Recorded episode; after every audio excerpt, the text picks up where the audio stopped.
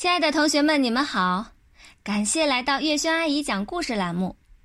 今天我们继续来讲《小屁孩日记》，一年级屁事儿多。上学第一天，九月一日，星期四，太阳当头照，花儿对我笑。今天是我第一天去上学，对我来说呀，这是一件比天还大的事情。上学真是麻烦事儿。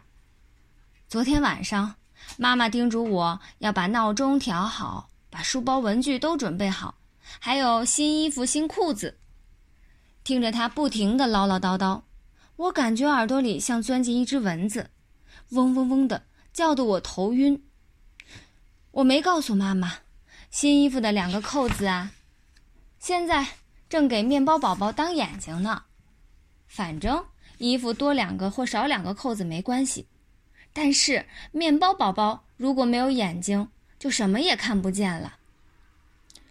新裤子看起来挺好的，就是裤兜有点情况，因为我在试穿的时候放了一块巧克力在裤兜里，脱裤子时被我屁股压成了巧克力酱了，真是太棒了！巧克力酱超好吃呢。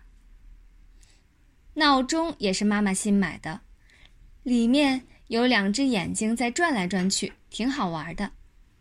我趴在桌子上，学着它的样子，咕噜噜地转动眼睛。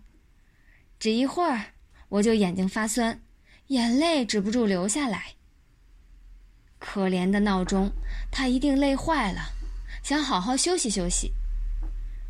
妈妈虽然不让我动，可并没有说不让我做好事儿呀，就让闹钟休息休息吧。我把闹钟拆开，零件摊了一桌子，我也累了一头汗，才让那两只眼睛停下来。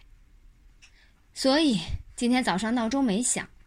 等我们全家急急忙忙赶到学校的时候，操场上已经一个人都没有了。第一天上学，我竟然迟到了。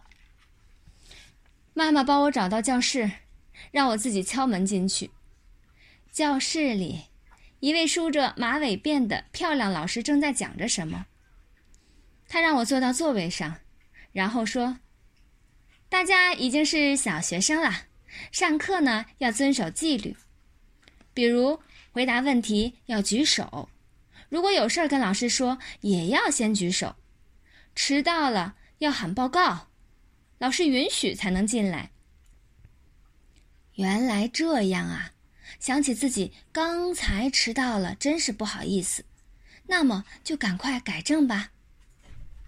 我急忙站起来，跑到教室外面，然后重新敲门，大声喊道：“报告！”好啦，这一集故事我们讲完啦，下一集再见啦。